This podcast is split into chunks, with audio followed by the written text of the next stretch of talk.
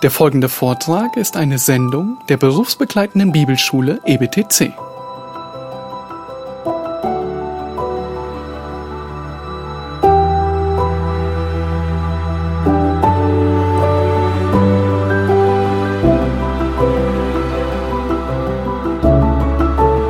Als ich äh, vor kurzem noch in Amerika war, habe ich äh, einigen Besuchen aus meiner Verwandtschaft, ähm, oder das heißt, ich habe eine Verwandten besuchen dürfen in den Südstaaten. Und in den Südstaaten, die Südbaptisten sind sehr, sehr stark. Und ich bin in dieser Gemeinde aufgewachsen und die lehnen sehr stark die Auserwählungslehre und die Vorherbestimmung Gottes ab. Und das habe ich äh, mein ganzes Leben erdulden müssen. Und als ich da war, fing ein Onkel wieder mit mir an, darüber zu diskutieren. Und dann acht Südbaptisten waren rings um mich her und haben es versucht, mich weich zu kriegen. Und ich habe kaum ein Wort sagen können in der Zeit und habe nach einer gewissen Zeit aufgehört zu reden. Aber sie haben mich immer wieder gefragt, Tim, wenn du an die Auserwählungslehre glaubst und an die Vorherbestimmung Gottes, dann warum predigst du überhaupt? Und ich habe versucht zu antworten mit 2. Timotheus, Kapitel 2, die Verse 8 bis 10. 2. Timotheus, Kapitel 2, ab Vers 8. Und hier Paulus sagt uns, warum er alles erduldet, Gefangenschaft, mehrmals äh, ausgepeitscht zu sein, ähm, gesteinigt.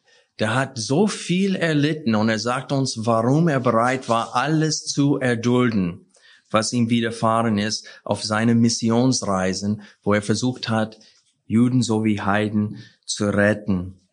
Steht hier ab Vers 8.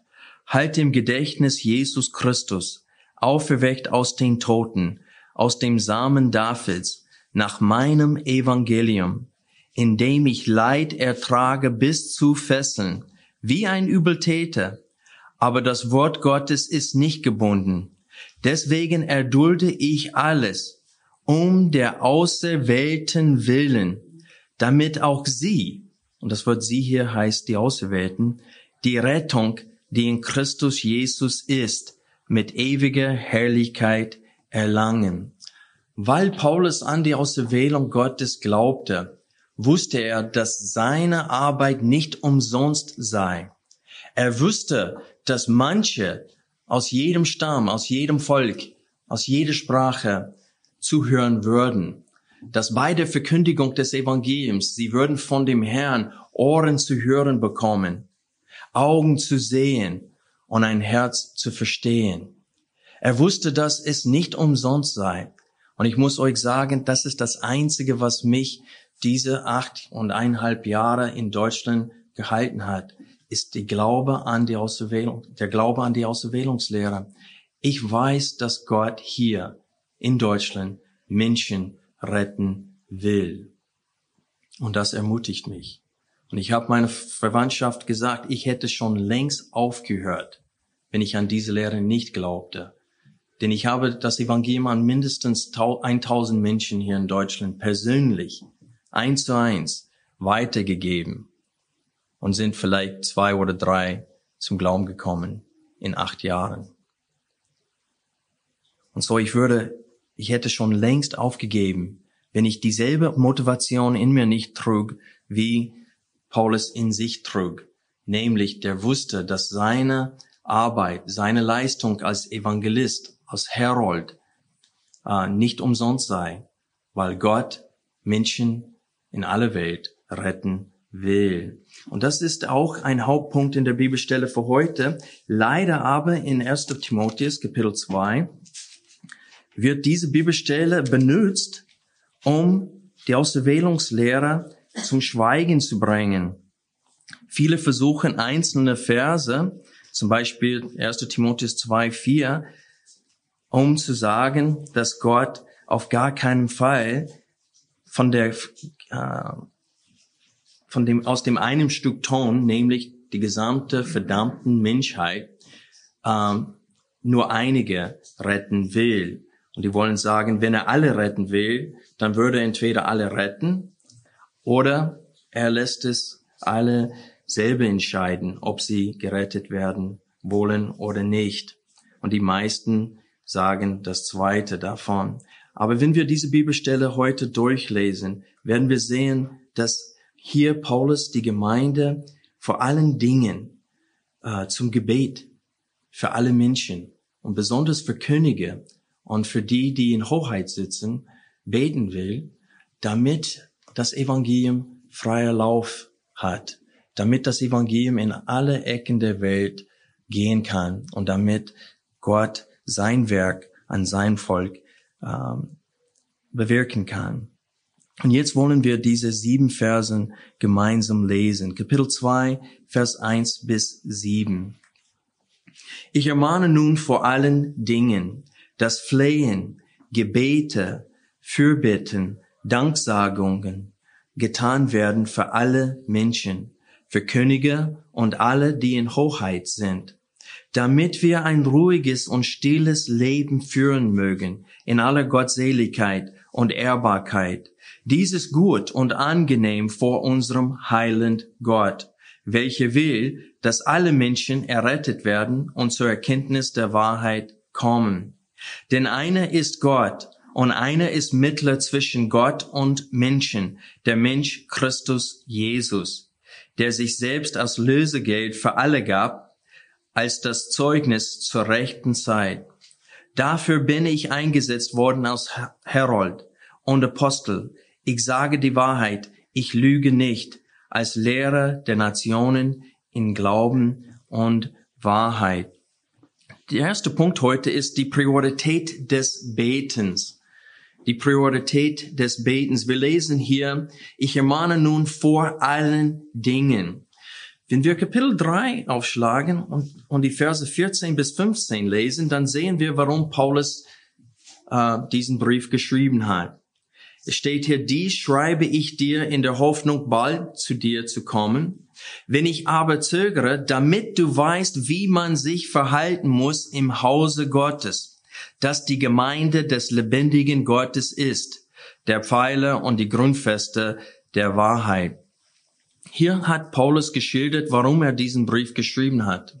Und es hier, er führt eine Liste hier auf, für wie Männer sich zu benehmen haben im Hause Gottes, wie Frauen sich zu benehmen haben, wie die Ältesten sich zu benehmen haben und so weiter. Das heißt, die Verwalter, äh, kann man sagen, die Verwalterschaft, ähm, das heißt buchstäblich in der Urschrift das Hausgesetz Gottes für sein Haus, für die Gemeinde stellt er da, die Hausordnung. Und er fängt erst mit Gebet an. Er sagte, vor allen Dingen will ich, dass ihr betet. Und dann gibt er uns hier vier Arten vom Gebet. Flehen, Gebete, Fürbitte und dann Danksagung. Wir wollen diese vier Arten des Gebets kurz betrachten. Das ist der zweite Punkt, Punkt vielfältiges Gebet. Das Wort flehen hier äh, handelt sich um spezifische Gebetsanliegen. Das Wort bedeutet, ohne etwas zu sein. Das heißt, man leidet Mangel und man weiß, was es ist, was ihnen, äh, ihnen äh, was mir fehlt, und ich gehe vor Gott bewusst im Gebet. Ein Beispiel davon wäre unser Anliegen äh, für Räumlichkeiten, äh, damit wir besser nach außen treten können. Ähm, und so, das ist ein konkretes Anliegen. Und wir flehen dem Herrn an, dass er uns hilft, ähm, Räumlichkeiten zu bekommen. Die zweite Art hier des Gebets ist, ist einfach Gebete genannt. Und das Wort hier für Gebet ist das allgemeine Wort für Gebet. Das heißt, es kann Danksagung sein, es kann Fürbitte sein, es kann auch Flehen sein. Aber in diesem Zusammenhang, da Paulus eine Liste hier von verschiedenen Arten von Gebet ähm, zusammenstellt, würde ich sagen, dass es wahrscheinlich eher bedeutet, ständige Gebetsanliegen äh, im Gegensatz zu Flehen, was nur gezielt ist auf etwas, das man jetzt braucht. Und ich würde sagen, zum Beispiel, äh, wenn wir nach Weisheit beten, wie Jakobus gesagt hat, wenn einer an Weisheit mangelt, der soll dafür beten. Und ich muss feststellen, ich werde nie so weit kommen, dass ich dafür aufhören kann für Weisheit zu beten. Ich, ich werde, äh, aber es gibt ein deutscher Spruch, es steht, man wird alt wie ein Kuh und lernt immer noch dazu. Und für, den, für die Christen stimmt das äh, auch. Wir werden nie auslernen. Und sobald wir ein bisschen weiterkommen in dem Glauben, haben wir schon etwas vergessen. Äh, manchmal sogar ein Grundstein des Glaubens. Und Gott muss uns wieder, immer wieder daran erinnern, dass wir von ihm abhängig sind und dass wir seine Weisheit brauchen. Auch beten wir ständig für die Förderung des Evangeliums. Paulus hat den Ortsgemeinden ständig daran erinnert, für ihn zu beten, dass ihm eine Tür für die, für, äh, das, für die Verkündigung des Evangeliums geöffnet äh, wird von Gott. Und so, es gibt ständige Gebetsanliegen, die wir immer wieder vor dem Herrn bringen. Und ich denke, vielleicht ist das, was hier mit dem Wort Gebete gemeint ist. Das dritte Wort, das hier angewendet wird, ist das Wort Fürbitte. Dieses Wort Fürbitte ist als Nomen nur hier und auch in Kapitel 4, Vers 5 äh, benutzt in dem gesamten äh, griechischen Neuen Testament. Als Verb ist Fürbitte das, was Jesus und der Heilige Geist für uns tun. Da können wir Römer Kapitel 8 aufschlagen, wo es steht, dass der Heilige Geist sich für uns verwendet im Gebet. Und dann spricht es auch von Jesus, dass er sich auch für uns im Gebet verwendet. Und das ist, was mit Fürbitte gemeint ist hier. Kapitel 8 lesen wir in Vers 27. Der aber die Herzen erforscht, weiß, was der Sinn des Geistes ist, denn er verwendet sich für heilige Gott gemäß. Und hier spricht es von dem Dienst des Heiligen Geistes für uns. Und dann auch in Vers 34. Wer ist der Verdammer? Christus Jesus ist es, der gestorben, ja noch mehr der auferweckt, der auch zur Rechten Gottes ist, der sich auch für uns verwendet. Und das ist, wie gesagt, ähm, die Verbform von dem Wort ähm, Fürbitte, äh, das aus Nomen in 1. Timotheus Kapitel 2 benutzt wird. Aber auch in Hebräer Kapitel 7, Vers 25 lesen wir, was Jesus für uns tut, dass er für uns bittet. Hebräer Kapitel 7, Vers 25. Es spricht von der Erhab Erhabenheit Jesu Christi über die hohe Priester äh, hier auf Erden. Er wird nie sterben und er lebt ewig, um sich für uns zu verwenden. Vers 25. Daher kann er die auch völlig erretten, die sich durch ihn Gott nahen weil er immer lebt, um sich für sie zu verwenden. Und so hier können wir sehen anhand dieser Bibelstellen, wie das Wort Fürbitte zu verstehen ist in 1. Timotheus. Es heißt hier, dass wir für anderen im Gebet ähm, auftreten sollen. Das heißt, wir sollen für die Bedürfnisse und die Nöte von anderen im Gebet vor dem Herrn treten. Und das ist sehr, sehr wichtig für uns zu verstehen. Wir beten nicht nur für uns, sondern auch für die Bedürfnisse anderen. Wir ahmen Jesus Christus nach, wenn wir sowas tun. Der betet für uns und er erwartet, dass wir auch füreinander beten. Und so ist es wichtig für uns, das Wort Fürbitte zu merken und im Alltag Zeit dafür zu finden, für die Glaubensgeschwistern zu beten. Viertens ist Danksagung. Und ich muss sagen, hier stolpern wir alle. Es steht äh, hier, dass wir äh, auch Danksagungen dem Herrn bringen sollen. Und äh, Danksagung ist einfach ein Ausdruck der Dankbarkeit, die in unsere Herzen sein sollte. Wir haben so viel, wofür wir dem Herrn gegenüber dankbar sein können. Wir werden nachher sehen, das ist auch in Bezug auf Könige und auf die Regierung, die über uns ist. Und da tun wir uns schwer, dem Herrn für die jetzigen Regierung hier in Deutschland zu beten. Ich werde mir dafür sagen nachher, aber es steht, dass wir dem Herrn für sie danken sollen. Wie oft oder wie wichtig das ist, Gott, sehen wir in Philipper Kapitel 4 und in vielen anderen Bibelstellen. Ich will nur hier ähm, aufzeichnen oder mit anderen Bibelstellen zeigen, dass Gott will, dass wir ihm für alles, was er an uns tut, danken. Philipper Kapitel 4, Abvers 4. Freut euch im Herrn alle Zeit. Wiederum will ich sagen, freut euch. Euer Milde soll allen Menschen bekannt werden. Der Herr ist nah. Seid um nichts besorgt, sondern in allem sollen durch Gebet und Flehen mit Danksagung euer Anliegen vor Gott kund werden. Und dann sehen wir auch in Kolosse Kapitel 4, Vers 2. Haltet fest am Gebet und wacht darin mit Danksagung. Und so wir sehen hier, dass es dem Herrn wichtig ist, dass wir nicht nur um äh, das, was wir brauchen, bitten, dass wir nicht nur für die Bedürfnisse anderen äh, bitten, sondern aber, dass wir nicht vergessen, ihm zu danken für alles, was er für uns tut.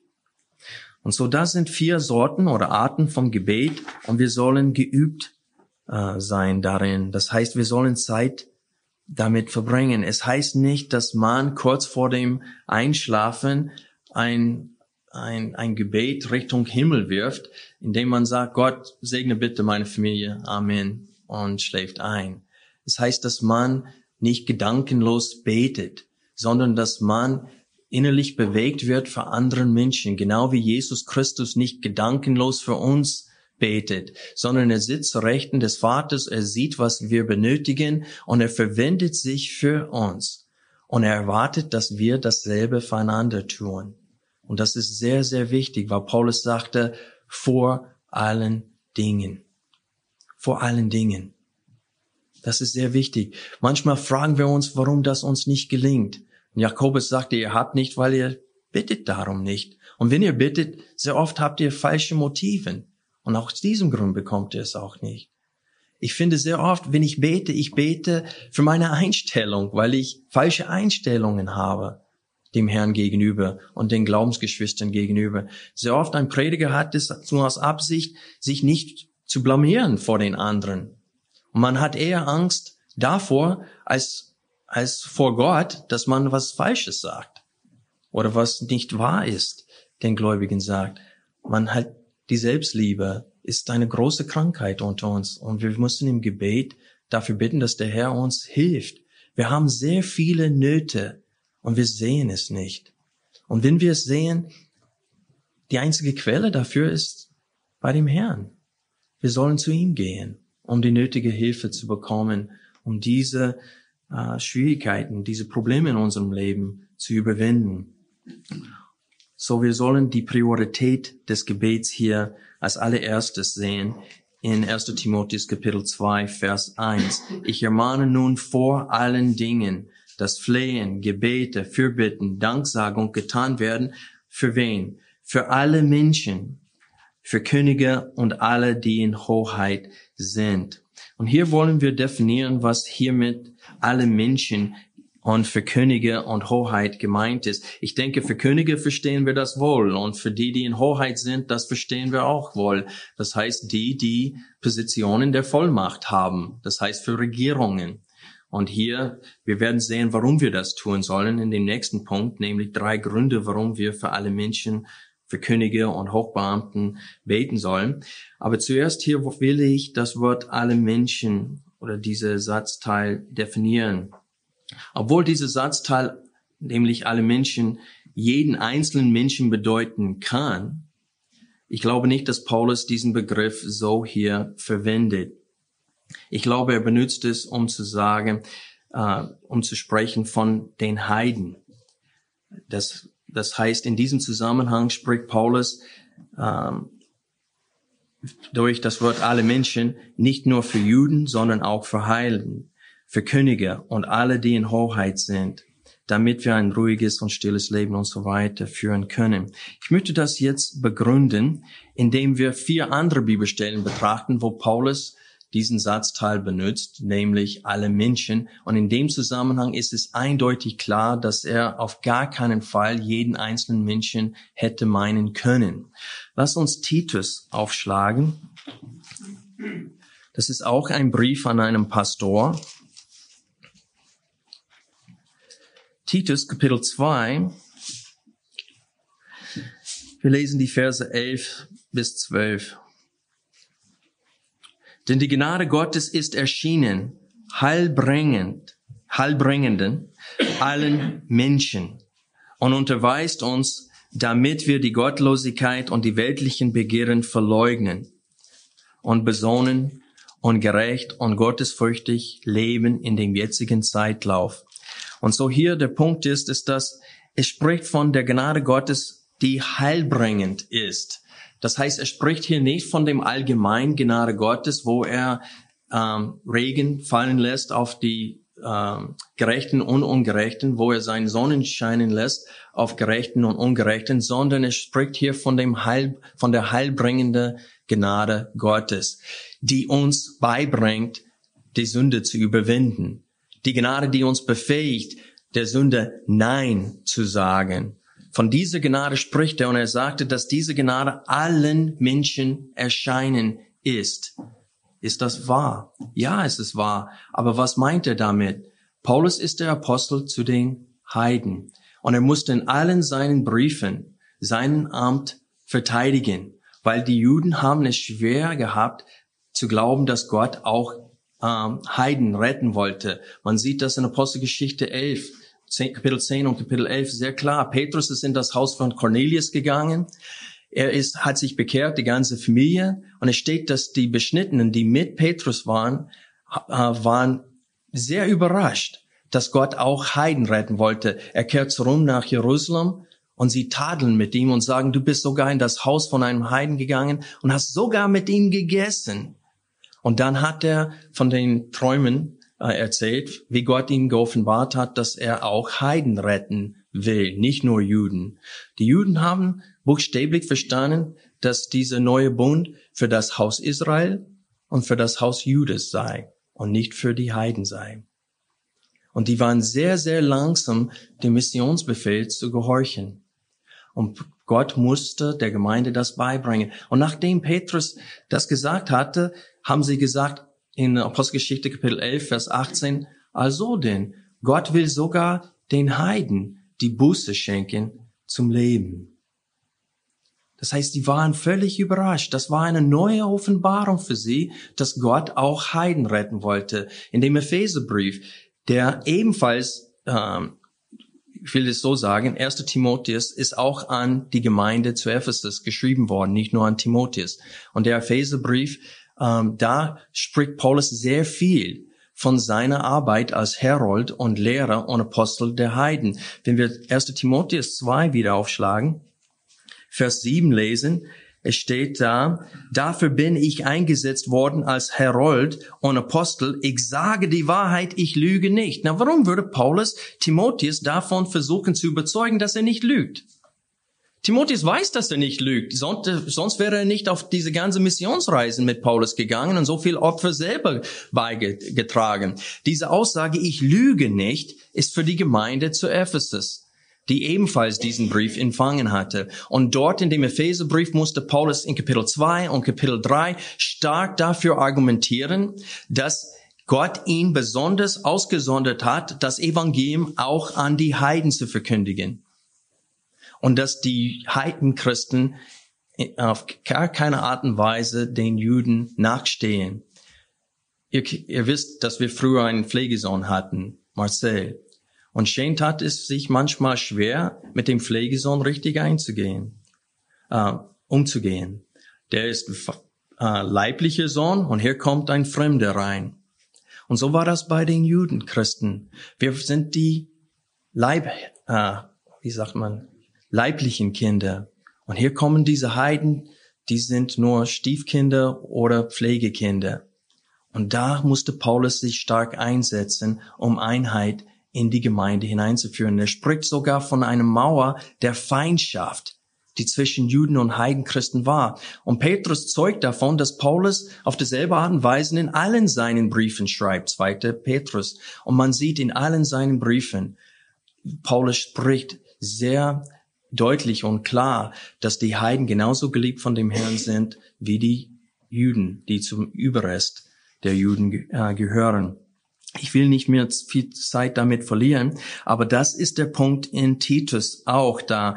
Wenn er allen Menschen äh, sagt, er meint nicht jeden einzelnen Mensch hat diese Gnade, diese heilbringende Gnade empfangen oder ist es ihnen erschienen, sondern er meinte Heiden sowie Juden. Wenn wir Apostelgeschichte 22 aufschlagen, sehen wir das Gleiche.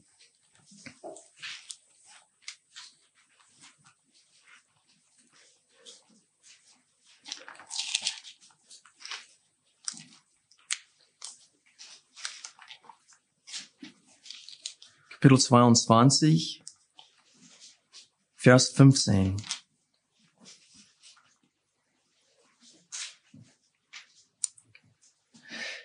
Hier wird erzählt von der Bekehrung Paulus. Wir lesen ab Vers 12. Ein gewisser Hananias aber, ein frommer Mann nach dem Gesetz, der ein gutes Zeugnis hatte vor allen dort wohnenden Juden, kam zu mir, trat heran und sprach zu mir, Bruder Saul, sei wiedersehend. Und zu derselben Stunde Stunde schaute ich zu ihm auf. Er aber sprach, der Gott unserer Väter, das heißt der Gott der Juden, hat dich dazu bestimmt, seinen Willen zu erkennen und den Gerechten zu sehen und eine Stimme aus seinem Mund zu hören. Denn du wirst ihm an alle Menschen ein Zeuge sein von dem, was du gesehen und gehört hast. Na, wäre es möglich für Paulus zu der Zeit mit jedem einzelnen Menschen zu reden? Nein. Es handelt sich hier um Juden und Heiden. Und das wird eindeutig, wenn wir weiter in Apostelgeschichte lesen, in ähm, Kapitel 23, Vers 11.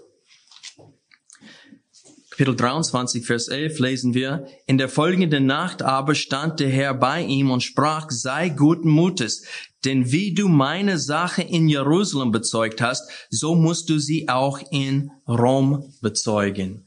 Der Punkt ist, alle Menschen heißt Jerusalem, äh, Juden in Jerusalem, Heiden in Rom, dass Paulus eingesetzt worden ist als Apostel, als Verkündiger, als Lehrer der Nationen ist, so dass er das Evangelium an alle Menschen verkündigt, nämlich nicht nur Juden, sondern auch Heiden. Wir sehen auch in 1. Korinther Kapitel 12 das Gleiche. Paulus will sagen, dass in dem Leib Jesu Christi alle haben Geistesgaben äh, empfangen. Die Heidenchristen stehen den Judenchristen in nichts nach, will er hier sagen. 1. Korinther Kapitel 12, die Versen 4 bis 6. Es gibt aber Verschiedenheiten von Gnadengaben, aber es ist derselbe Geist. Und es gibt Verschiedenheiten von Diensten und es ist derselbe Herr. Und es gibt Verschiedenheiten von Wirkungen, aber es ist derselbe Gott, der alles in allen wirkt. Und hier ist es klar, dass in allen wirken heißt nicht nur ähm, äh, nicht jeden einzelnen Mensch, sonst wäre jeden einzelnen Mensch errettet, sondern es handelt sich um die Gläubigen, die in Christus sind, für die Heiden sowie äh, so wie die Juden. Kapitel 15. 1. Korinther Kapitel 15, Vers 22. Denn wie in Adam alle sterben, so werden auch in Christus alle lebendig gemacht werden. Na, kann das bedeuten, jeden einzelnen Menschen? Wenn, dann haben die Allversöhner recht. Aber ich glaube nicht, dass das der Fall ist. Alle hier bedeutet Heiden auch. Juden und Heiden. Johannes wird sehr klar. Johannes Kapitel 12.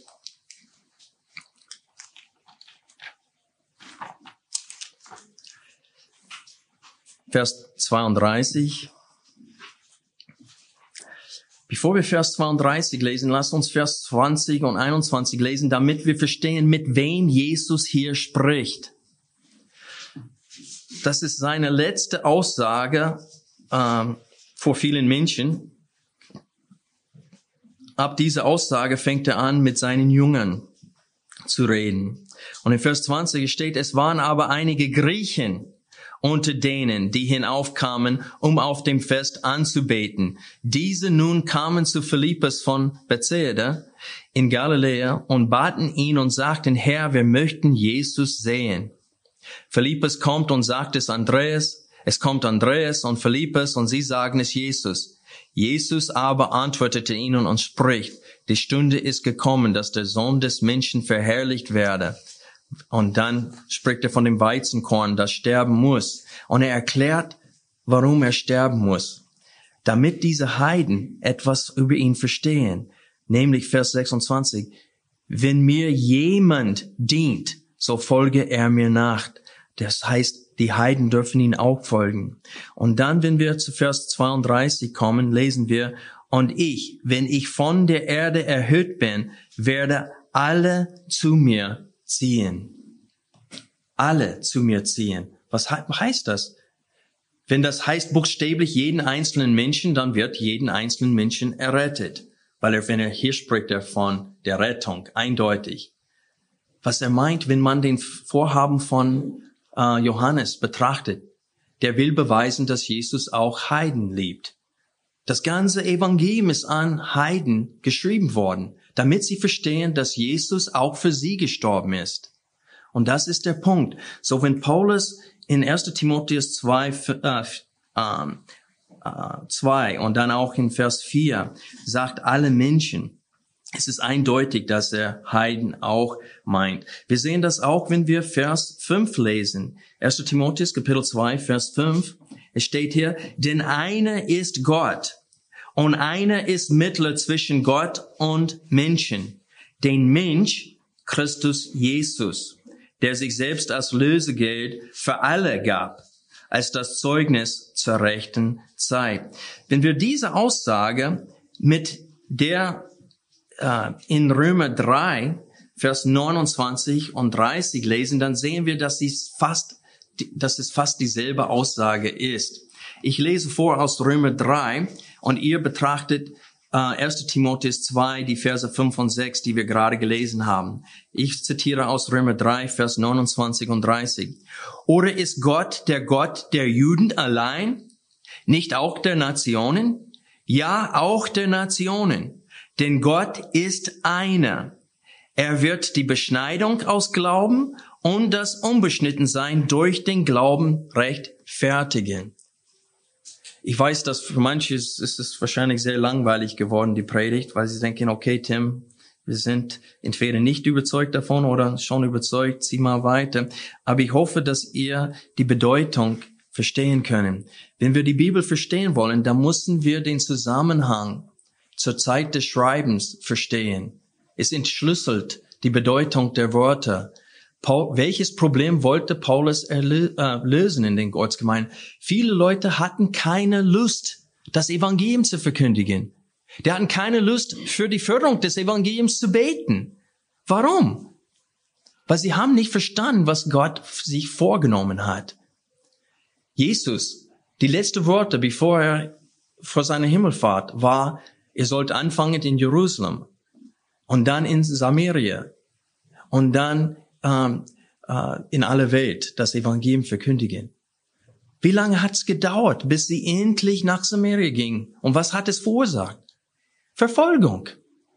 Nur durch Verfolgung hat Gott seinen Dienern dorthin geschickt, wo er sie haben wollte. Und da sehen wir wieder die Souveränität Gottes in Einsatz.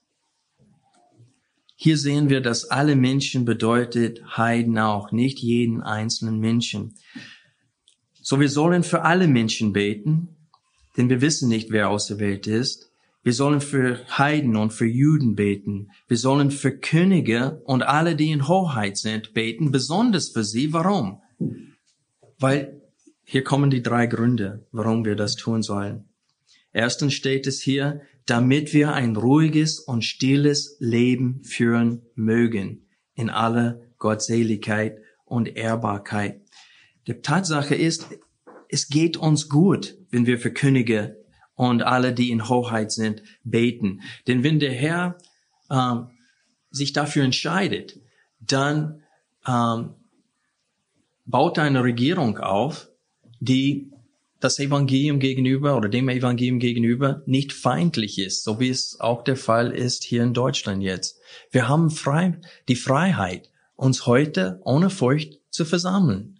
Das Schlimmste, was uns passieren könnte, ist, dass ein Mensch sich über uns lustig macht. Mir nicht. Und das ist die Gnade Gottes uns gegenüber.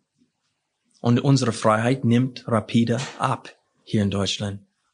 Wir sollen dafür beten.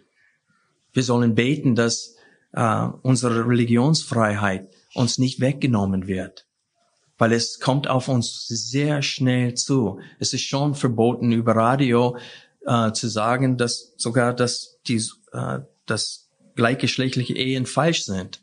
Kriegst du gewaltige Ärger, äh, Ärger und in manchen Ländern kommst du ins Gefängnis schon dafür. Religionsfreiheit ist verschwindet sehr schnell hier in Deutschland. Und Paulus sagte, wir sollen dafür beten. Wir sollen für Könige beten. Wir beten auch für Länder, so wie Irian Jaya, wo sie keine Mission, äh, Missionare reinlassen zurzeit. Wir beten, dass sie das doch das Gesetz ändern werden. Wir beten für Gesetze, damit das Evangelium unter den Muslims verkündigt werden kann. Wir beten, dass der Herr eine Tür aufmacht für die Führung des Evangeliums aber auch damit es uns als Gläubige gut geht. Wenn man Apostelgeschichte liest, nach der Verfolgung von Stephanus steht es da, dass der Herr ihnen ein, eine Zeit geschenkt hat, der Ruhe, wo es keine Verfolgung gab. Und es steht, dass viele sind im Wort gestärkt worden in der Zeit. Und dafür sollen wir auch beten. Wir sollen an unsere Glaubensgeschwister in China und in Nordkorea denken. Die haben es furchtbar schwer zurzeit. Aber das Problem ist, wir sind so beschäftigt mit unseren Vorhaben im Alltag, dass wir keine Zeit haben für, äh, übrig, um für unsere Glaubensgeschwister in Korea und in Nord äh, und in, in Nordkorea und auch in China zu beten. Da sind sehr viele Christen, die zurzeit im Gefängnis wegen ihres Glaubens sitzen. Das ist die Wahrheit. Es war nicht so lange her, dass eine Missionarin umgebracht wurde in Lebanon. Sie hat Frauen geholfen als Ärztin und ein, ein Morgen früh kam ein Mann rein, ein Muslim, und hat drei Kugel in den Kopf gejagt. Ich habe das Zeugnis zwei Wochen später von ihrem Ehemann hören können. Der Punkt ist es, dass wir sollen wirklich für unsere Missionaren beten, überall, wo sie sich befinden. Wir sollen für die Könige und die, die Positionen der Vollmacht haben, beten, dass sie gerechte Gesetze entwickeln, damit es uns gut geht, damit wir ein ruhiges Leben, nicht gemütliches Leben führen können, sondern ein ruhiges Leben führen können. Wir sollen uns, wir sollen die gelegene Zeit auch ausnützen. Ich sehe schon, dass die Predigt gekürzt werden muss. Ich wollte sagen, dass wir als Christen es endlich lernen müssen, die Energie des Mundes richtig einzusetzen. Denn unsere Zunge, wenn sie von der richtigen Herzenseinstellung gesteuert wird, bewirkt viel mehr bei Gott als bei den Menschen. Was, wovon rede ich hier? Ich rede von der Meckerei über die Regierung. Und wenn wir diese Kraft der Zunge richtig einsetzen würden, lieber bei Gott, anstatt bei den Menschen, würde viel mehr geschehen.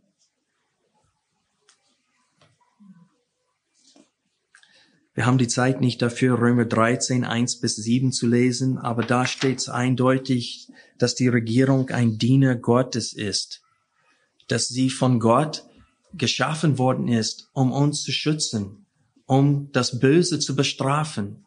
Und wir sollen uns der Regierung unterordnen, solange wir den Glauben nicht dadurch verleugnen müssen. Punkt B. Der zweite Grund, warum wir für Könige und für alle, die in Hoheit sitzen, äh, beten.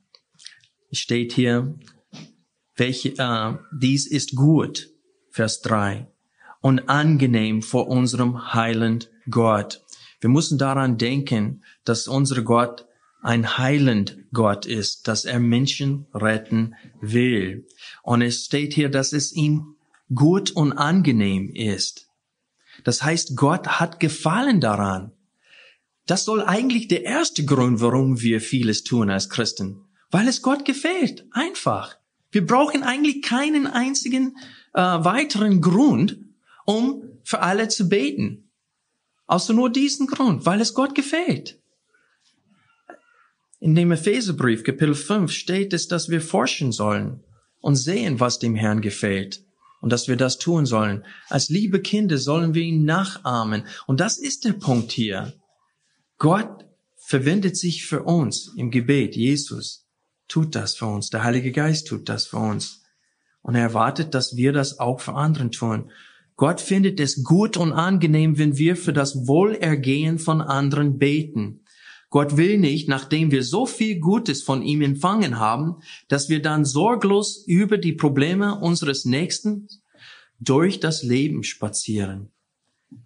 Wir gucken darüber hinweg, über ihre Probleme und spazieren durch das Leben und solange es uns nicht schlecht geht, ist alles in Ordnung. Wir sollen Mitleid mit anderen haben und nicht dabei vergessen, dass wir früher blind und verloren waren.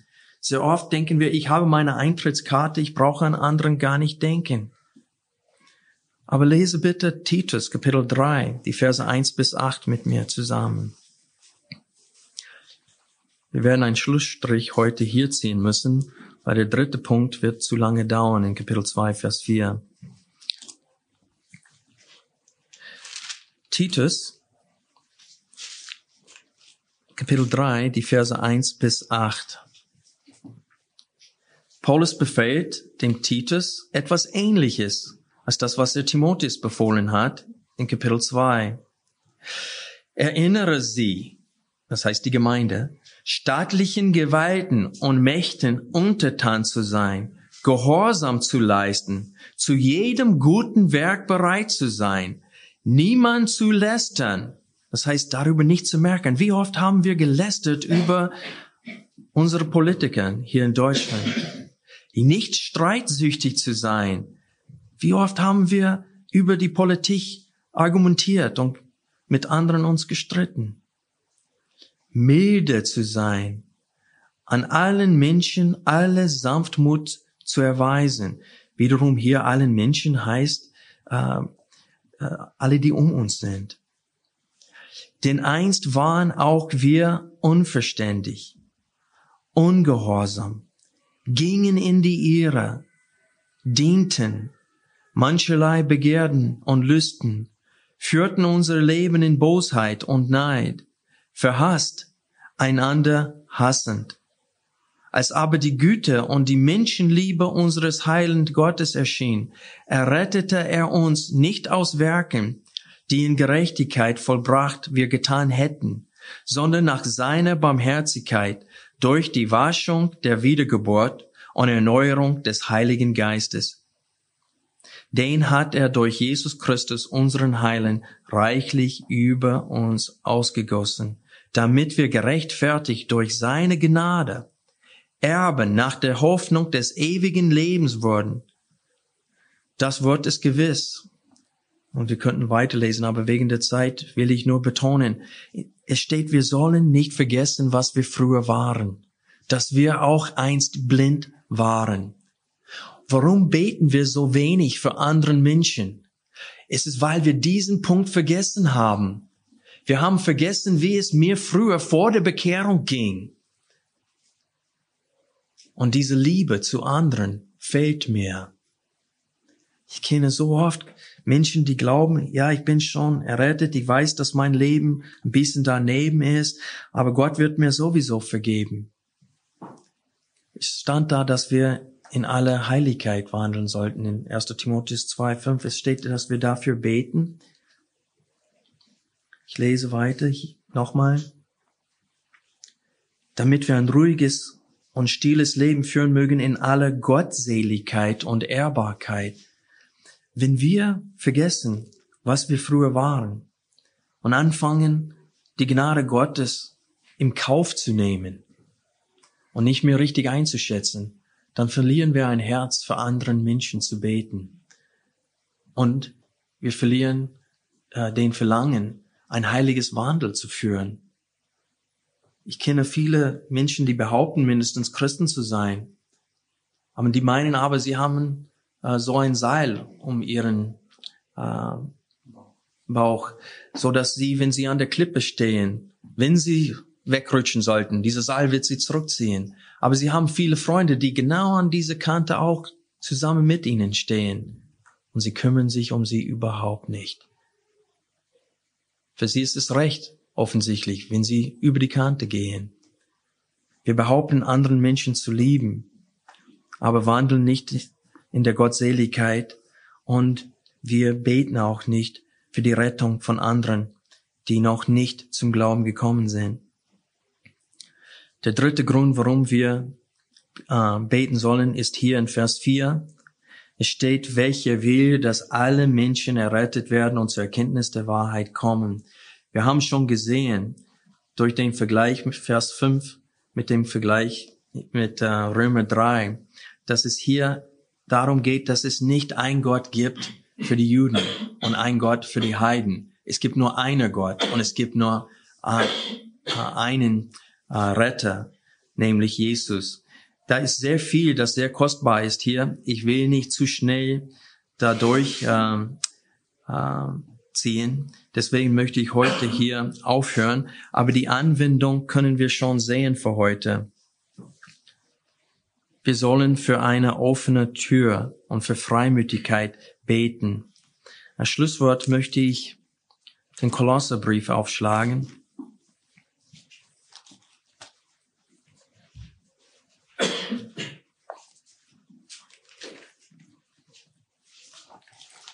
Kapitel 4 wieder.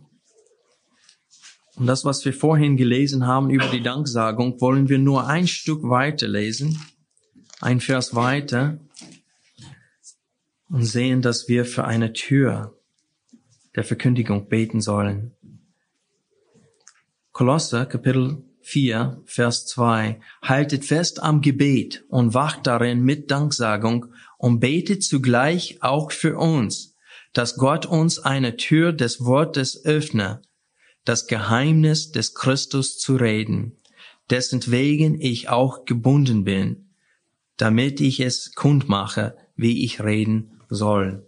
In dem Epheserbrief bittet er auch um Freimütigkeit und um ein richtiges Wort für jeden, für jeden Situation, äh, für jede Situation. Was ich heute betonen will und nächsten Sonntag noch mehr, ist, dass Gott ein, etwas sich vorgenommen hat. Er will Menschen retten. In aller Welt, in jeder Schlupfwinkel der Welt hat Gott Auserwählten, die er retten will. Ich weiß, viele sagen, Mensch, Tim, wenn, wenn du so dolle an diese Lehre glaubst, dann warum predigst du nicht nur die Auserwählten?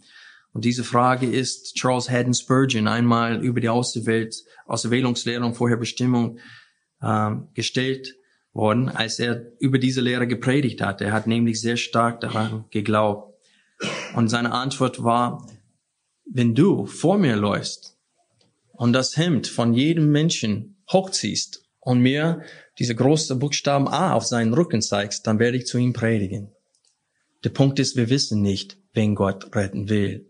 Aber ich bin mir sicher, dass Gott Menschen uns auf den Herzen legt, dass wir gezielt für sie flehen im Gebet. Ihr wisst, dass ich über drei Jahre für meinen Freund Alex bete. Und es scheint mir, dass er wirklich Buße getan hat. Der ist noch nicht in die Versammlung gekommen seitdem und so daran zweifle ich erstmal dadurch. Aber als er fünf Wochen lang in Untersuchungshaft war, neulich, hat er nur die Bibel gelesen. Der hat die Bibel komplett durchgelesen, sogar mit Apokryphen. Der hat eine äh, Bibel mit Apokryphen äh, aus der Bibliothek da im Gefängnis sich genommen und er hat komplett die Bibel durchgelesen. Und ich habe ihm zwei Tage davor gesagt, Alex, wenn Gott dich als Pokal der Gnade haben will, um dich auf sein Regal zu stellen, weil er bei ihm im Fitnessstudio hatte sehr viele Pokale vom Kickboxing. Und ich habe ihm einfach gesagt, wenn er dich als Pokal seiner Gnade haben will, dann er weiß, wie er deine Aufmerksamkeit bekommen soll. Und zwei Tage später saß er in Untersuchungshaft obwohl er überhaupt nicht beteiligt war an diesem Streit, das geschehen ist in einem Diskothek. Der Punkt ist, man sieht, dass Gott immer noch Menschen rettet, dass Gott seine Kraft anwendet, dass er Menschen äh, wachrüttelt und wir sollen weiterhin dafür beten. Es ist kein Widerspruch zwischen äh, dem Vorhaben Gottes und für alle Menschen zu beten. Wir wissen nicht, wer oder wen, wen Gott retten will. Und deswegen setzen wir uns im Gebet ein für jeden Menschen, den wir kennen. Paulus tat das selber. In Römer Kapitel 10 hat er gesagt, und wir lesen das kurz. Vielleicht werde ich nächsten Sonntag doch nicht mehr über diesen Abschnitt predigen. Römer Kapitel 10. Kurz davor in Kapitel 9 und kurz danach in Kapitel 11 spricht Paulus eindeutig über die Vorherbestimmung Gottes. Man braucht es nur lesen, es ist so überzeugend. Und Kapitel 10, Vers 1 sagt der Brüder, das Wohlgefallen meines Herzens und mein Flehen für sie, das heißt für die Juden, zu Gott ist, dass sie errettet werden. Denn ich gebe ihnen Zeugnis, dass sie Eifer für Gott haben, aber nicht mit rechter Erkenntnis. Denn da sie Gottes Gerechtigkeit nicht erkannten und ihre eigene aufzurichten trachteten, haben sie sich der Gerechtigkeit Gottes nicht unterworfen. Der Punkt ist, er spricht von seinen eigenen Brüdern, von den Juden. Und er sagte, mein Herz ist es für sie, dass sie zum Glauben kommen. Diese Menschen, die mich verfolgen, ich hätte so gerne, dass sie zum Glauben kommen, obwohl er vorhin gesagt hat, in Kapitel 9, Vers 6, nicht aber als ob das Wort Gottes hingefällig worden wären, denn nicht alle, die aus Israel sind, die sind Israel. Und dann hat er argumentiert, dass nur einen kleinen Überrest von den Juden gerettet wird. Aber er hat für, für sie alle gebetet. Trotzdem, weil er wusste nicht, welche es sind, die zum Überrest gehören. Und genau so sollen wir für unsere Freunde und Verwandten beten. Mit aller Zuversicht. Ich sage euch, ich würde nicht für die Rettung anderen beten, wenn ich nicht der Überzeugung war, dass Gott es ist, der Menschen rettet. Er ist ein rettender Gott.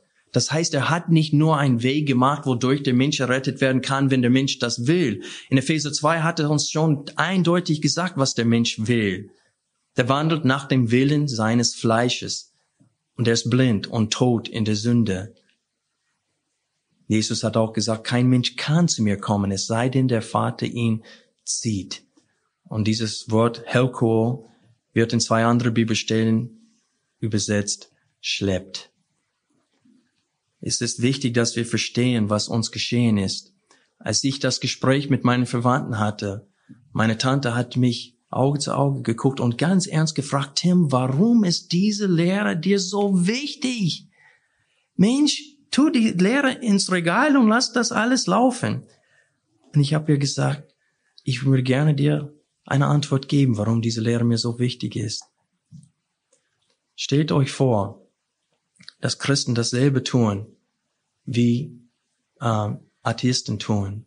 Atheisten schauen die Schöpfung an und die sagen, dass die Natur oder sogar Zufall, die schreiben dem Zufall die ganze Schöpfung zu und dadurch rauben sie Gott die Ehre, die ihm zusteht. Und viele Christen tun dasselbe in die Rettung. Das, was in Epheser 1 über die Rolle des Vaters in unserer Rettung geschrieben wird, schreiben sie dem freien Willen eines Menschen zu, anstatt Gott zu. Und dadurch vernichten sie die ganzen Argumenten des Paulus in Römer, äh, in den ganzen gesamten Römerbrief. Auch in 1. Korinther Kapitel 1, die Verse ab Vers so ein bisschen später, in Kapitel 1 bis Kapitel 4, Vers 7. Paulus versucht, das Römen ein Ende zu machen, indem er lehrt, dass der Vater entschieden hat und hat unsere Rettung durch den Sohn gewonnen.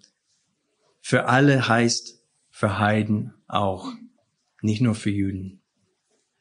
Aber wir dürfen mit viel Sicherheit und mit viel Zuversicht für die Rettung anderen beten, weil Gott für die Rettung zuständig ist, weil er in der Lage ist, etwas zu tun. Gott ist nicht einer, der alles geschaffen hat, auch einen Weg, wodurch der Mensch errettet werden kann, wenn er will. Und jetzt sitzt er im Himmel und hofft, dass jemand an ihn glaubt.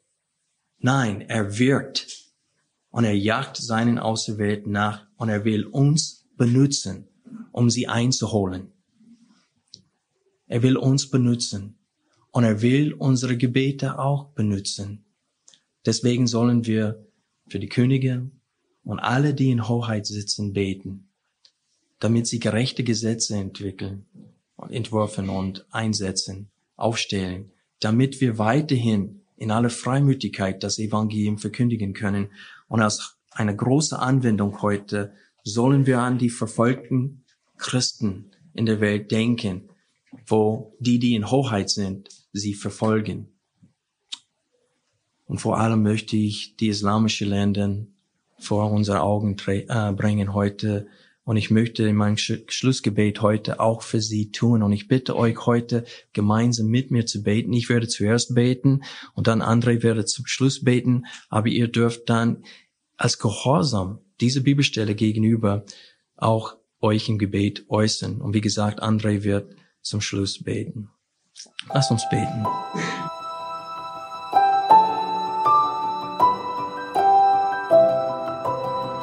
Diese Sendung war von der berufsbegleitenden Bibelschule EBTC.